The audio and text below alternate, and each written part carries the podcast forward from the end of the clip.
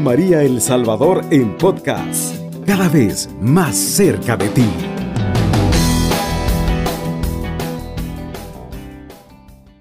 Amigos de Radio María, tengan todos muy buenos días. En esta hora de la madrugada les saluda Rafael. Es para mí un gusto poder compartir nuevamente este espacio de oración y de meditación con todos ustedes en esta hora la que Dios nos da para descansar, pero quizás para algunos no es así, por alguna situación que se esté atravesando o alguna enfermedad.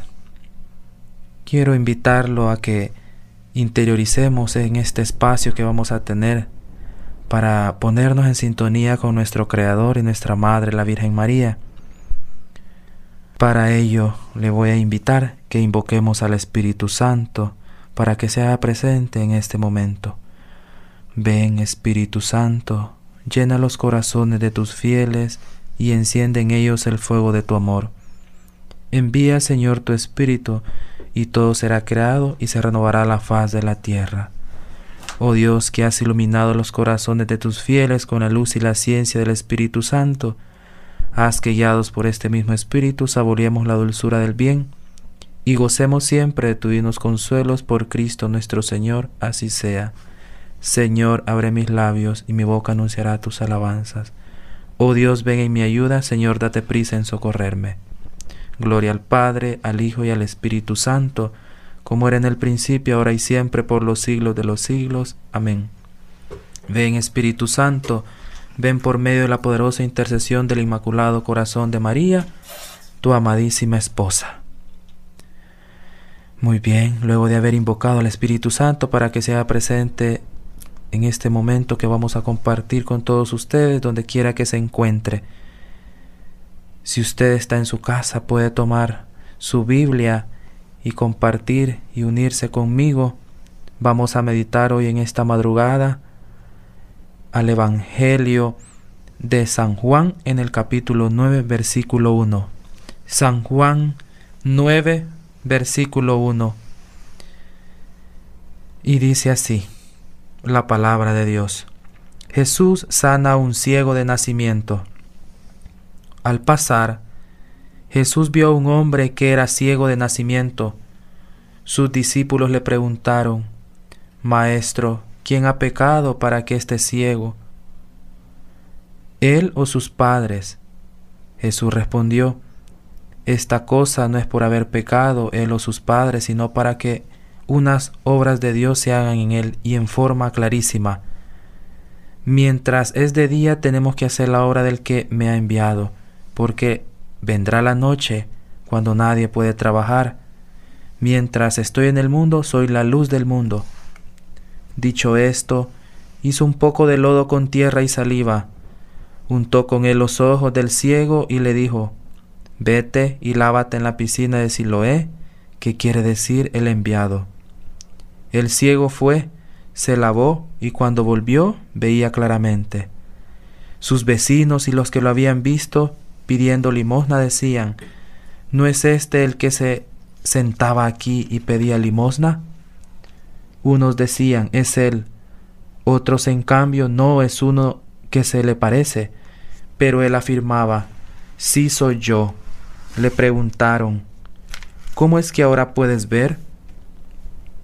Contestó, ese hombre al que llaman Jesús hizo barro, me lo aplicó a los ojos y me dijo que fuera a lavarme a la piscina de Siloé. Fui, me lavé y veo. Le preguntaron, ¿dónde está él? Contestó, no lo sé. Amigos de Radio María, El Salvador, que quizás en este momento usted nos va sintonizando. Estamos hoy meditando la palabra de Dios en San Juan 9, versículo 1. Jesús ahora nos deja un gran mensaje para cada uno de nosotros. Y por supuesto el gran milagro que la curación de este ciego que no que tenía mucho tiempo de no poder ver. ¿Qué mensaje nos deja hoy la palabra de Dios si interiorizamos? La primera es que muchas veces nos encontramos quizás no en una ceguera física, sino en una ceguera espiritual. ¿Cuántas veces hay personas que quieren hablarnos de Dios, quieren instruirnos y nosotros rechazamos ese mensaje que Dios nos quiere dar por medio de esas personas? Nos dicen, vamos a misa. Ay, no, el otro domingo iré. Recemos que tengo pereza. Oremos que no tengo tiempo. Entonces, la vida del cristiano en ese sentido muchas veces se va deteriorando y llega un momento en nuestra vida que es esa zona de confort y de la cual no queremos salir.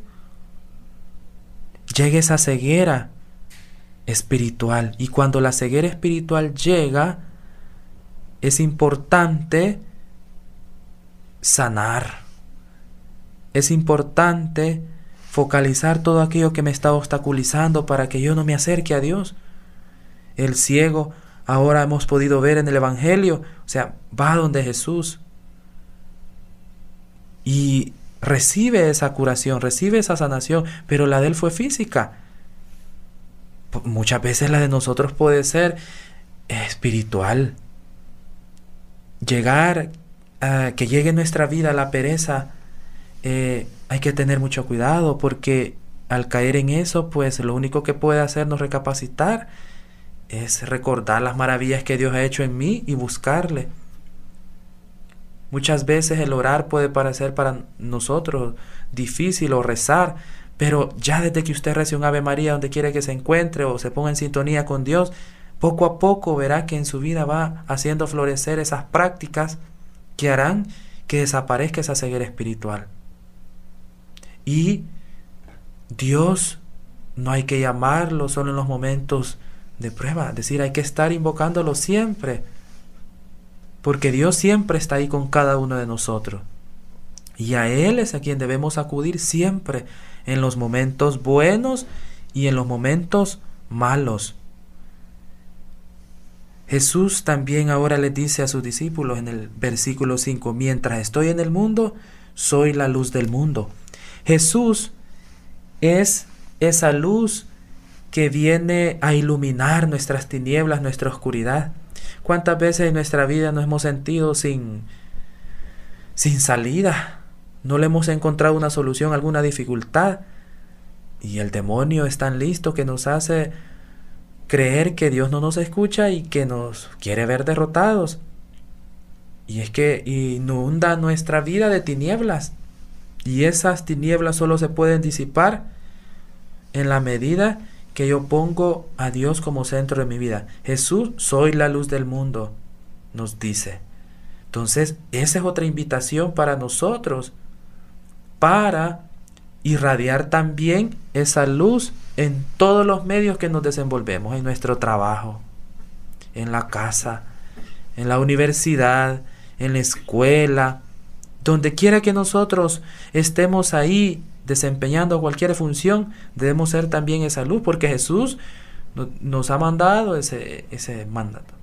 Es decir, ustedes deben ser sal y luz del mundo. Sal y luz del mundo. Entonces, ahora el mensaje que también Jesús nos presenta es también imitarle a Él en ser luz, en ser luz, en todo el ámbito en el cual nos encontremos. Hagámonos la pregunta muchas veces, ¿estoy siendo luz o estoy siendo oscuridad? ¿Cómo está mi vida? ¿Cómo está mi relación con Dios en ese sentido? Entonces, Jesús, podemos ver claramente cómo sana a este ciego en, en este pasaje de la escritura que hemos reflexionado. Pedirle al Señor en cada oración, en cada momento que nos encontremos, Señor, sáname, Señor, líbrame de cualquier tentación, de cualquier maligno. Líbrame, sáname, Señor, de esta enfermedad, de esta pereza que, que, que llega a mi vida. Y Jesús claramente nos va a escuchar, nos va a atender nuestro llamado. Jesús ahora en esta madrugada nos está invitando a eso. Clama a mí y yo te responderé. Clama a mí yo te responderé. ¿Cuántas veces estoy clamando yo a Dios en el día? Solo un momento. Siempre. Estoy lavando los platos, quizás ahí la madre familia, estoy en la oficina, el papá, cualquier situación. Clamar a Jesús en todo momento de nuestra vida hará que nosotros siempre en nuestra mente andemos el pensamiento de Jesús. Como dice el cantito, mi pensamiento eres tú, Señor, porque tú me has dado la vida, porque tú me has dado el existir. Y es Jesús, ese Padre, que nuestras palabras como cristianos se nos quedan cortas para la grandeza y las maravillas que Dios puede obrar en todos sus hijos. Pero para eso es importante buscarle, seguirle, conocerle, amarle. Sobre todo, seguir sus enseñanzas, seguir todo lo que Él nos ha dejado. Entonces, queridos hermanos, queridos amigos de Radio María, buscar a Jesús para que nos pueda sanar de cualquier situación. Y ahora también hemos meditado en esta palabra. Jesús le da un mandato al ciego, vete y lávate en la piscina de Siloé.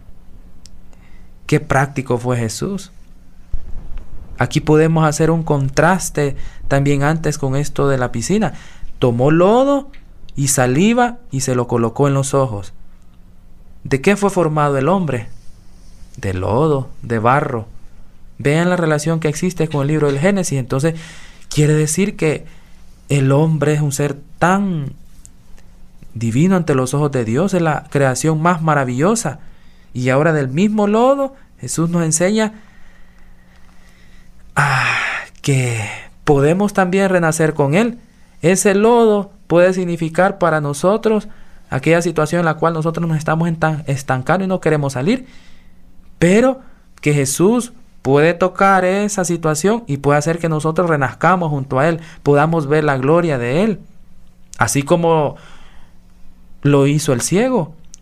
¿Se han puesto a pensar ustedes si por un momento nos tapamos nuestros ojos? O cuando se va la energía eléctrica en nuestras casas, viene una tormenta, nos quedamos a oscuras. ¿Qué, qué se siente? ¿Cómo nos sentimos?